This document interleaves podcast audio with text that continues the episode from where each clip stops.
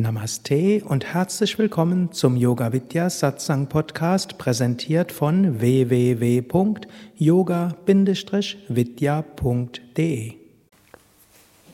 So sind wir am Ende der neuntägigen Weiterbildung Viveka Chudamani und Asana intensiv angekommen.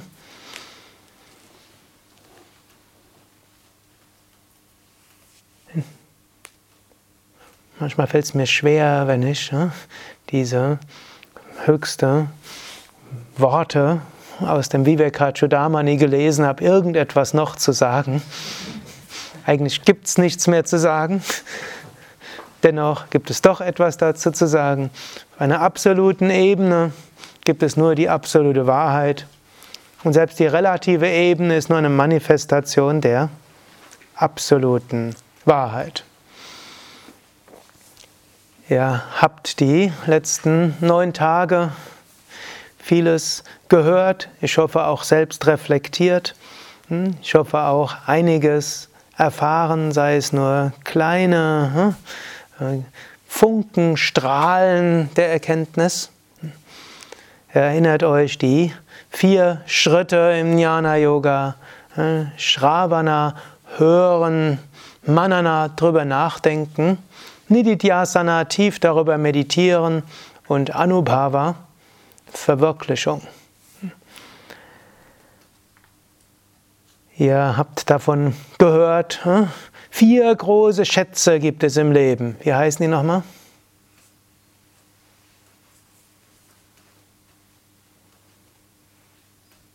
Manushyatam, Mumuksh, äh, drei. Hm? Daher habt ihr nicht ganz, denn vier waren es ja nicht, sind drei. Manushyatam, Mumukshutvam, Mahapurusha Samshrayaha. Manushyatam, menschlichen Körper mit einem menschenwürdigen Dasein, hm, sodass wir die Möglichkeit haben und die Freiheit haben, über höhere Fragen überhaupt nachzudenken. Und die Sorgen um ein physisches Überleben von uns selbst und denen, mit denen wir zu tun haben, nicht unsere vollständige Aufmerksamkeit braucht. Manushyatam. Mumukshutvam, der intensive Wunsch nach Befreiung. Mahapurusha Samshrayaha, die liebevolle Fürsorge durch eine verwirklichte Seele, durch ein Mahapurusha. Ihr habt alle drei. Und Shankara sagt im Vivekachudamani, wenn man all die drei hat und sich dann nicht bemüht, dann ist man der größte Dummkopf auf der Erde, den es überhaupt geben kann. Hm? Es gibt keine Garantie, dass wir diese drei auch dauerhaft haben. Hm? Menschlicher Körper kann jederzeit sterben. Sogar ein menschenwürdiges Dasein kann jederzeit verschwinden. Ein Unfall, eine Krankheit. Ein, irgendeine schwere Verletzung und schon ist das Überleben des physischen Daseins das, was äh, einen hauptsächlich kümmert. Hm? Es gibt keine Garantie, wenn wir dieses Leben verlieren, dass wir und auch das äh, menschenwürdige Leben verlieren, dass dann nachher wieder menschenwürdig weitergeht. Jetzt ist der richtige Moment gekommen. Es gilt zu dieser großen Frage nachzugehen, wer bin ich? Es gilt zu erkennen, was ist wirklich, was ist unwirklich. Und wie kommen wir dorthin? Hm, dort spricht Shankara an einer anderen Stelle auch davon. Wir müssen Mala, Vikshepa und Avarana überwinden. Mala sind Unreinheiten, insbesondere die grobe Selbstsucht und Ego. Vikshepa ist die geistige Unruhe und die Unfähigkeit zur Konzentration. Avarana, hm, der Schleier der Unwissenheit. Mala, hm, die grobe Selbstsucht, überwinden wir durch Karma Yoga. Wir überwinden sie auch durch Hingabe an Gott. Wir überwinden sie durch Dienst an der Menschheit, Dienst an Gott, Dienst an den Meistern. In diesem Sinne, hm, auch wenn die höchste Erkenntnis der Weg zur Befreiung ist laut Shankara, ist Karma Yoga wichtig. Man kann nämlich auch sich beschäftigen mit der höchsten Wahrheit und da so ein elitäres Bessersein-Gefühl entwickeln. die anderen, die machen so diese beschränkten Yoga-Wege. Ich erkenne die höchste Wahrheit. Die anderen, hm. oder ist mir doch egal, was den anderen physischen Körpern passiert, ist doch alles nur Maya. Wen interessiert, was mit den Traumgestalten passiert, wenn man aufwacht? Sind die eh alle verschwunden? Ob Menschen oder Tiere leiden, macht mir nichts aus. Ich erkenne mein Selbst und bin frei. So kommen wir eben nicht zur Befreiung. Es gilt, sein Leben auch dem Dienst an anderen zu widmen. Es gilt, sein Leben für andere etwas zu tun. Denn wenn es heißt, Ayam Atma Brahman, dieses Selbst ist Brahman, dann gilt es natürlich auch, die grobstoffliche Selbstsucht zu überwinden. Da muss man sehr aufpassen. Es gibt immer wieder, ähm, wenn man so die, naja, ich kümmere mich erstmal um mich selbst. Wenn wir uns erstmal um uns selbst kümmern, bis es uns wirklich gut geht, was wird passieren? Wann geht es einem wirklich gut, wenn man sich um sich selbst kümmert? Antwort. Wenn man sich um sich selbst kümmert, eigentlich nie. Ne?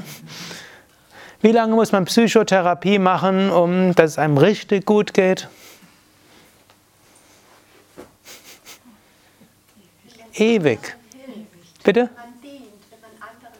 Wenn man anderen dient, wenn man anderen hilft.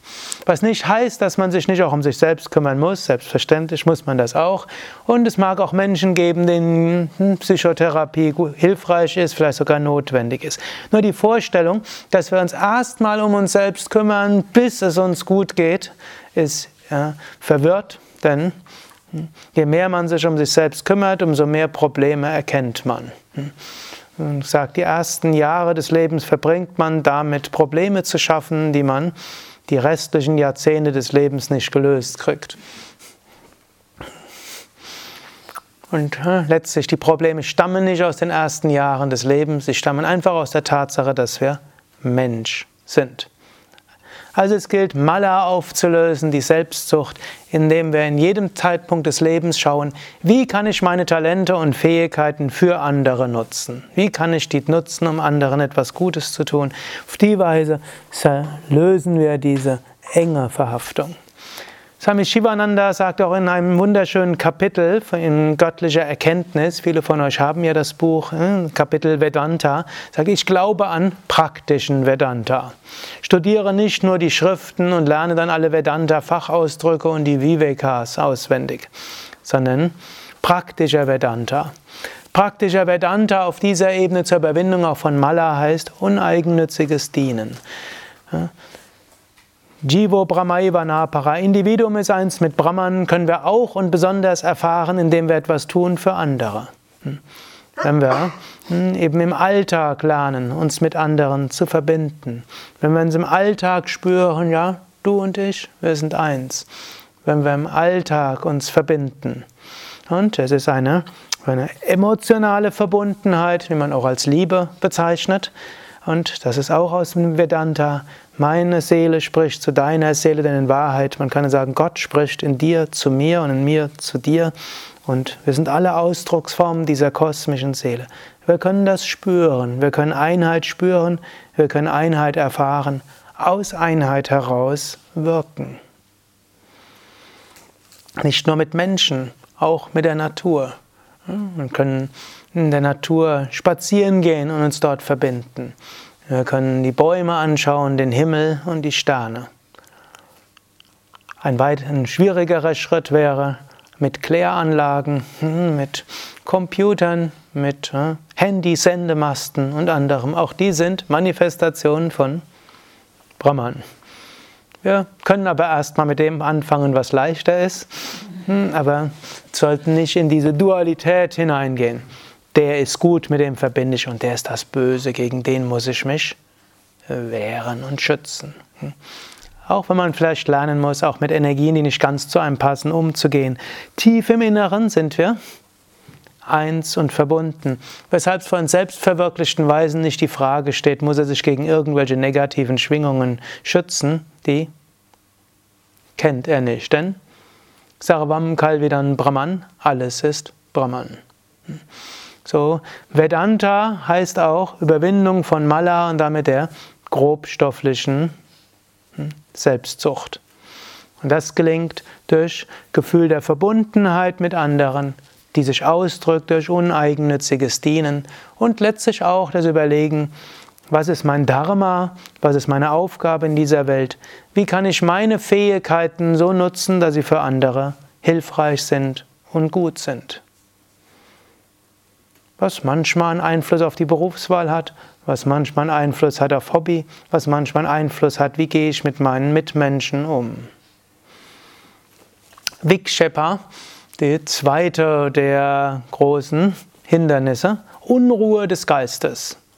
Die Unruhe des Geistes überwinden wir hm, unter anderem mit Bhakti Yoga. Wir bringen unseren Geist ganz auf Gott. Ne, wir können unsere Emotionen unter anderem auch dadurch heilen, indem wir sie spiritualisieren, sie zu Gott widmen. Emotion umgewandelt in Hingabe. Auf Englisch klingt das noch schöner. Emotion to Devotion.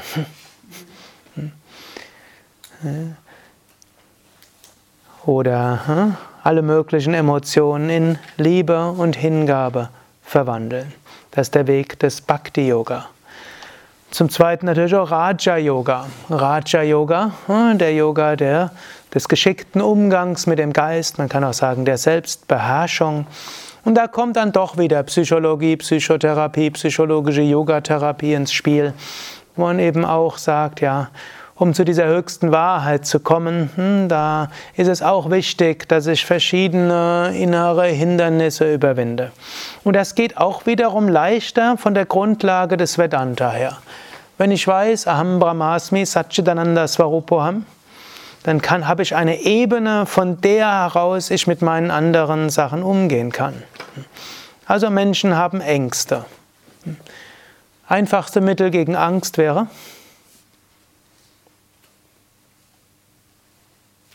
Satchidananda Svarupam. Meine wahre Natur ist Sein, Wissen und Glückseligkeit. Wenn ich das weiß, wofür, brauche ich, wofür muss ich Angst haben? Ob dem Körper was passiert oder nicht, ich bleibe Satchitananda. Ob Menschen mich auslachen oder nicht, ich bleibe Satchitananda. Ob Menschen meine Yogastunde, Vortrag schlimm halten oder nicht, ich bleibe Satchit und Ananda. Sicher? Ah. Hm. Hm. Hm. Setzt es um. Hm. Also zu sagen, Satchitananda Svarupoham, aber ich habe Angst, meine erste Yogastunde zu geben. Sehr komisch. Hm, zu sagen, Satchitananda Svarupoham, aber irgendwo äh, sich selbst ausdrucken ist, wenn sich nicht selbst ausdrucken können, ist komisch. Versteht ihr das? Und so aus diesem Satchit Ananda fällt es uns leichter, Ängste zu überwinden und umgekehrt.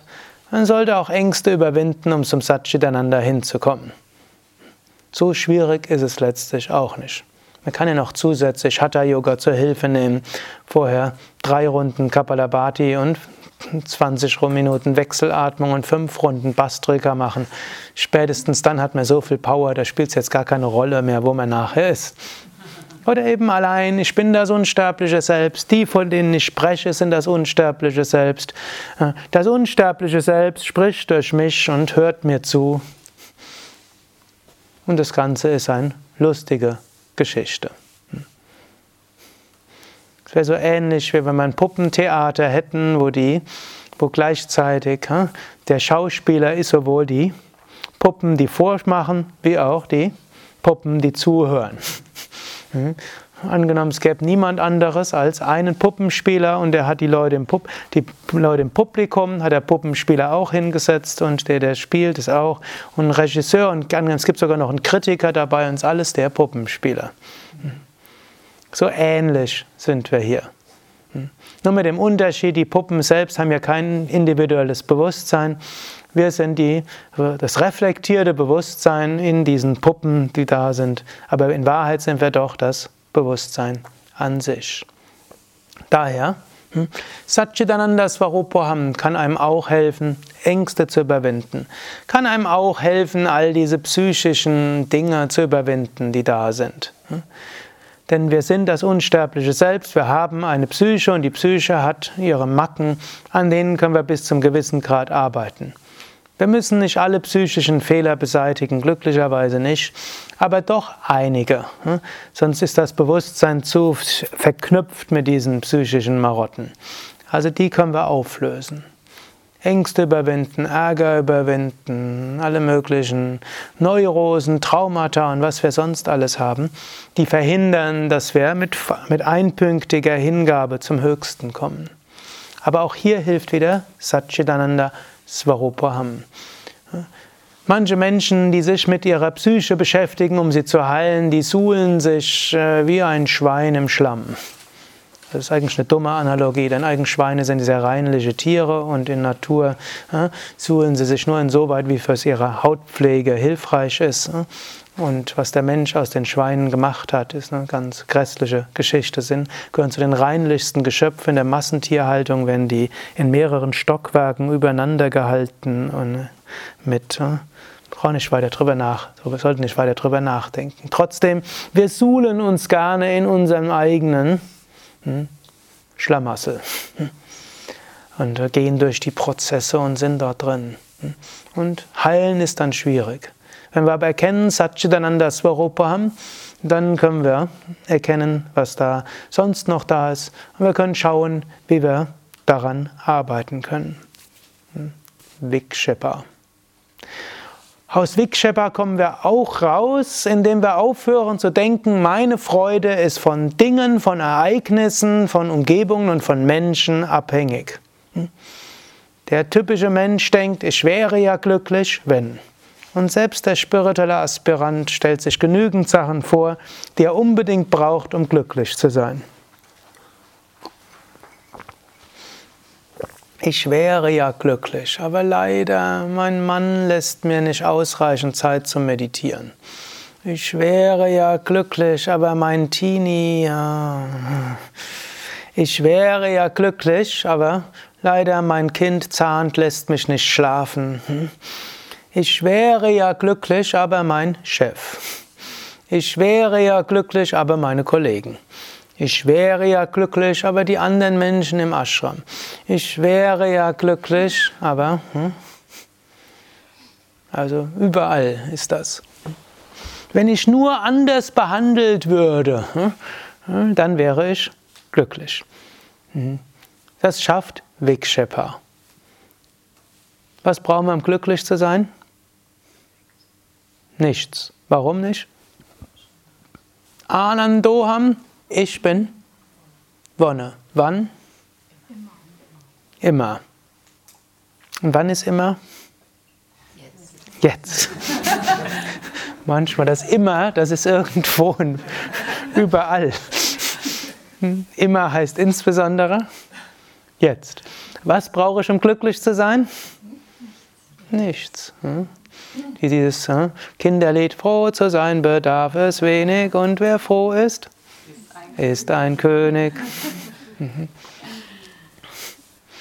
Es braucht wenig, eigentlich braucht es nicht mal nicht nur wenig, sondern nichts. Man kann sogar sagen, es braucht das nichts.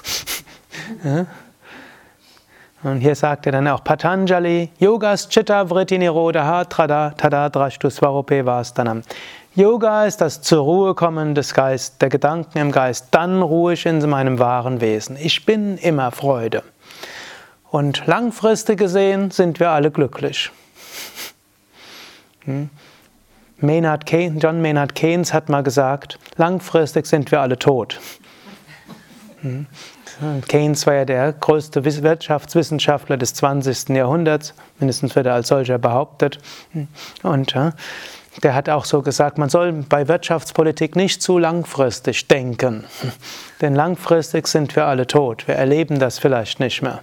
Gut, er hat es auch gebraucht als Warnung hm, von einer bestimmten Wirtschaftspolitik, hm, die dann doch geführt gemacht wurde, die dann auch zum Zweiten Weltkrieg geführt hatte. Wir können es uns nicht erlauben, eine langfristig gute Wirtschaftspolitik zu machen. Bis dahin können die Menschen verrückt spielen und dann kann es zu Kriegen führen. War prophetisch dort. Aber vom Vedanta her können wir auch sagen, auf der physischen Ebene sind wir langfristig alle tot. Deshalb alles auf der physischen Ebene ist nur relativ von Bedeutung, weil langfristig alles verschwinden wird. Aber auf einer anderen Ebene sind wir langfristig alle selbst verwirklicht. Und deshalb können wir auch dieses Leben hm, leben, genießen und zum Teil auch ertragen. Je nach Lebensumständen und je nach Temperament. Hm. Es gibt Menschen mit einem melancholischen Temperament hm. Und die können viel anstellen, um glücklicher zu sein. Es bringt nicht allzu viel. Und sagen, genieße doch dein Leben. Dann sagt man, ja, es zwackt hier und dort und jederzeit kann es vorbei sein. Oder es gibt so viel Tolles, ja, aber es hat alles ein Ende. Und Menschen sind so freundlich, aber und hinterlistig. Der Melancholiker durchschaut diese Welt. Trotzdem, auch der Melancholiker ist langfristig glücklich. Warum? Langfristig erkennen wir alle das Selbst. Wir werden so lange uns inkarnieren, bis wir das höchste Selbst erfahren. Und selbst wenn es Millionen von Jahren sind, im Verhältnis zur Ewigkeit ist das kurz. Wir können uns also freuen, langfristig sind wir alle selbstverwirklicht. Dann können wir uns aber auch freuen, es gibt aber auch die kurzfristige Möglichkeit der Freude. Und erinnert euch daran, aus Vedanta heraus ist auch eine Empfehlung zum Glücklichsein. Erstens, wir meditieren und im Moment der, der Gedankenstille ist Freude da. Zweitens, wir können wann auch immer wir wollen in Hier und Jetzt gerne der Gegenwart sein. Dann ist Freude da. Drittens, wir können uns verbinden mit Menschen, mit Natur, mit Gott. In dem Moment, wo wir uns verbinden mit einem Menschen, mit mehreren Menschen, mit Gott, mit Natur, mit Baum, mit Pflanze, mit was auch immer, ist Freude da. Denn dann ist die Beschränktheit der Individualität aufgelöst. Und in dem Moment, wo mal eine Verbindung da ist, blitzt Brahman hervor. Und das können wir nutzen immer wieder. Und als nächstes auch eine banale Sache. Wir können uns kleine Ziele setzen, kleine Wünsche schaffen, denen dann nachgehen und dann werden sie erfüllt. Wir können uns daran freuen. Wir erwarten nicht, dass Wunscherfüllung uns langfristig glücklich macht, aber ist doch schön, wenn kurzfristig glücklich ist. Hm. Also kleine Ziele setzen, kleine Umstände dann schaffen, das erreichen. Du kannst auch große Ziele schaffen, große Ziele konzentrieren unseren Geist und in dem Maße, wie wir konzentriert auf ein Ziel zugehen, in dem Maße haben wir ein gewisses Glücksgefühl, aber wir können die Besessenheit ablegen zu glauben, ich brauche das unbedingt, um glücklich zu sein. Wer dermaßen davon besessen ist, hat drei Möglichkeiten. Erstens, wir erreichen das Ziel nicht. Hm? Sind wir unglücklich. Aber weil wir es weiter erreichen wollen, sind wir wenigstens noch halbwegs konzentriert. Das ist eigentlich das Beste, was uns passieren kann. Wer besessen ist davon, dass er etwas Konkretes braucht, um glücklich zu sein, das Beste, was ihm passieren kann, ist nie zu erreichen. Hat er wenigstens noch eine Illusion. Aber in Wahrheit ist nicht wirklich das Beste, sondern nur die Weise, wie die Illusion aufrechterhalten werden kann. Hm? Wenn man Glück hat, passiert eines der beiden anderen Dinge, nämlich hm? man erreicht es und anschließend verschwindet es wieder von einem, man ist wieder unglücklich. Und es, der beste Augenöffner ist, man erreicht es, es bleibt und man erfährt, es macht mich nicht dauerhaft glücklich. So, wenn man das Spiel des Geistes etwas durchschaut hat, dann können wir Vedanta nutzen, auch im Relativen. Wir können Vedanta nutzen, um aus der Selbstsucht herauszukommen und umgekehrt. Alles, was wir tun, aus der Selbstsucht herauszukommen, hilft, die Erfahrung von Vedanta wirklich zu machen. Vedanta hilft uns, an unserer Psyche zu arbeiten und auch vorübergehendes Glück zu erreichen. Und umgekehrt, wenn wir an unserer Psyche arbeiten, fällt es auch leichter, Vedanta zu erfahren. So Mala und Vikshepa, an denen können wir arbeiten, um wirklich zu erfahren, wer bin ich. Umgekehrt, etwas Erkenntnis, wer bin ich, hilft, dass wir besser an Mala und Vikshepa arbeiten. Und wenn wir ausreichend an Mala und Vikshepa gearbeitet haben, dann können wir Avarana gänzlich beseitigen, den Schleier der Unwissenheit. Glücklicherweise müssen wir nicht alles Mala auflösen, alles Vikshepa. Hm. Denn nur der Selbstverwirklichte kann gänzlich selbstlos sein. Uneigennützig sein wäre vielleicht besser, denn selbstlos können wir nicht sein, denn wir sind das unendliche Selbst. Deshalb ja, können daran arbeiten, uneigennütziger zu sein, aber nicht vorstellen, wir müssen erst die vollständige Uneigennützigkeit erreicht haben, um dann anschließend uns mit Vedanta beschäftigen. Nein, Vedanta hilft sofort, auch sofort uneigennütziger zu sein. Und wir brauchen nicht vollständig uneigennützig zu sein, sondern Uneigennützigkeit entwickeln hilft, die Erfahrung zu vertiefen. Erfahrung zu vertiefen hilft, hm? Uneigennütziger hm, zu werden. Genauso. Wir brauchen nicht alle unsere psychischen Macken zu überwinden, um zur höchsten Verwirklichung zu kommen. Wir brauchen auch nicht all unsere Traumata auflösen. Wir brauchen auch nicht all unsere Neurosen aufzulösen. Es ist gut, die etwas durchlässiger zu machen und es ist gut, sich davon nicht mehr so beherrschen zu lassen und es ist gut, sie etwas durchlässiger zu machen, um dann einen Standpunkt einnehmen zu können, der jenseits davon ist. Wir müssen auch nicht jede Delle des Autos ausstellen, um gut fahren zu können. Es hm? ist gut, sich um den Motor zu kümmern, aber ob jetzt die Karosserie so 100% korrekt ist, spielt jetzt auch nicht die ganz große Rolle. Und ob er jetzt so leise ist oder ein bisschen Krach macht, ist jetzt auch nicht so wichtig. Vielleicht für die Mitmenschen ist es umso wichtiger. Hm? Wenn man in Indien Auto gefahren ist, hm, weiß, um Auto zu fahren, braucht es jetzt nicht unbedingt, dass alles gut funktioniert und dass es keinen Kratzer im Lack gibt. Das denken die Deutschen hauptsächlich. So ähnlich auch wir, um gut fahren zu können mit unseren Fahrzeugen der Seele und die höchste Verwirklichung zu erreichen. Ein bisschen uns darum zu kümmern ist gut und Avarana und Vikshepa und Mala etwas zu beseitigen, dann können wir die Ebene transzendieren. Es fehlt aber trotzdem noch eines. Und das ist, wir haben auch ein Dharma zu erfüllen.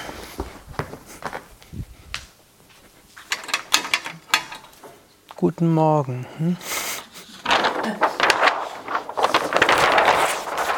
Oder schreibe es jetzt auch noch zum Kunterbunden allerlei dazu.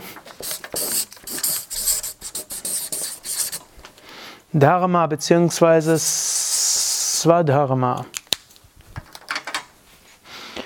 Im Rahmen des kosmischen Traumes gilt es auch, etwas zu erfahren und gilt es auch, etwas zu bewirken, auch auf einer relativen Ebene. Vom absoluten Standpunkt aus ist diese Welt ein Traum oder ein Traum Gottes. Vom absoluten Standpunkt aus ist diese Welt, wie wir sie erleben, Mitya. Von einem höheren Standpunkt aus Traum Gottes, vom höchsten Standpunkt aus existiert sie nicht, denn Zeit und Raum sind eine Illusion und damit auch der Traum Gottes ist eine Illusion. Von einem relativen Standpunkt aus sind wir jetzt aber in diesem Traum Gottes und in diesem relativen Stand, dieser relativen Welt haben wir auch ein Swadharma, eine Aufgabe zu erfüllen. Und äh, Ramakrishna hat es dem Vivekananda relativ klar gesagt. Krishna sagt es auch in der Bhagavad Gita. Um zur höchsten Verwirklichung zu kommen, müssen wir auch unsere Aufgabe, unsere Pflicht erfüllen. Wir werden letztlich nicht die höchste Verwirklichung erreichen, bevor wir diese Aufgaben auch erfüllt haben. Swami Vishnu hat uns das auch öfters gesagt. Er hatte diese unglaubliche Sehnsucht, wirklich vollständig mit dem Unendlichen zu verschmelzen. Und er hat aber auch gemerkt, hat, uns aber auch gesagt, in einem früheren Leben hätte er deshalb die Welt ganz verlassen und wäre dann, hätte, dann, hätte sich zurückgezogen, hätte dann seine Schüler im Stich gelassen und ne, nur zu meditieren. Hm, dann deshalb äh, musste er sich in diesem Leben wieder inkarnieren und noch mit mehr Schülern als vorher, noch mit mehr Schwierigkeiten mehr Aufgaben.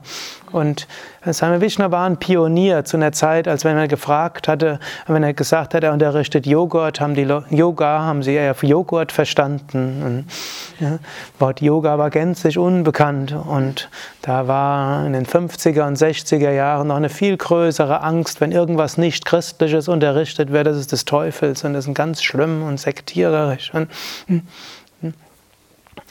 Und Menschen haben es nicht verstanden. Und ja, wenn Menschen dann drauf gekommen sind, dann sind sie relativ schnell, haben eine Neigung zur Fanatisierung gehabt. Und das haben wir Vishnu was Gegenteil von einem Fanatiker. Ja, Menschen hm, sind dann manchmal angezogen worden mit allen möglichen psychischen Beschwerden, mit denen er sich dann auch ja, kümmern musste. Und Menschen haben dann sehr hohe Erwartungen reingesetzt. Wenn sie nicht erfüllt sind, sind sie gleich wieder gegangen und so weiter. Hm. Vielleicht nicht so viel unterschiedlich wie heute, aber hm, er war eben der Erste, nicht der allererste. Es gab ja auch vorher noch Yogananda und Vivekananda und hm, andere, die aus fernöstlichen Richtungen stammen. Aber das zu einer großen Bewegung zu machen und dort hm, Yogalehrerausbildung zu haben, größere Ashrams zu gründen und jede Menge Zentren und so weiter und diese Yoga-Spiritualität intensiv leben, aber auch viele zu Swamis zu weihen und dieses, all das, das war eine große Sache. Hm. Und äh, gerade dann, nachdem er den ersten Teil äh, dort gemacht hat, ist er immer wieder in die Einsamkeit gegangen, hat intensiv meditiert, dann ist er wieder zurückgekommen, hat gesagt, ich habe noch Karma und Dharma zu erledigen, muss das jetzt intensiv erledigen. Und dann parallel auch meditiert und dann hat er gedacht, vielleicht doch zu Ende, schnell wieder intensiv in die Einsamkeit, ein paar Wochen, ein paar Monate, 12, 14 Stunden meditiert und dann festgestellt, ist noch Karma, ist noch Swadharma, wieder zurück und intensiv in den selbstlosen Dienst gestürzt und das Projekt und das und das, was er gemerkt hat, was er noch erledigen musste, mit großer Intensität und mit Liebe, auch mit Humor und auch Scheitern mit einbegriffen und das gehörte dann auch dazu. Und danach hat Gefühl gehabt, wieder erledigt, zurück in die Einsamkeit, intensiv meditieren. Und so hat er uns auch gesagt, tut eure Aufgaben, tut euer Dharma. Und daran kann man auch arbeiten, daran kann man auch denken und dann zum Höchsten zu kommen. Also Vedanta im Alltag heißt uneigennützig sein im Alltag, heißt geschickt im Leben umgehen, heißt an seinem Geist zu arbeiten, heißt jederzeit immer wieder zu erfahren und zu denken, Satchitananda Swarupam, heißt jeden Tag zu meditieren, in der Meditation sich daran zu erinnern, zwischendurch am Tag äh, mit dieser Einheit zu erfahren, daraus zu handeln, heißt mutig sein, heißt spirituelle Praktiken zu machen, um Mala und Vikshepa zu überwinden und seine Aufgaben zu erledigen. Hariam Tatsat.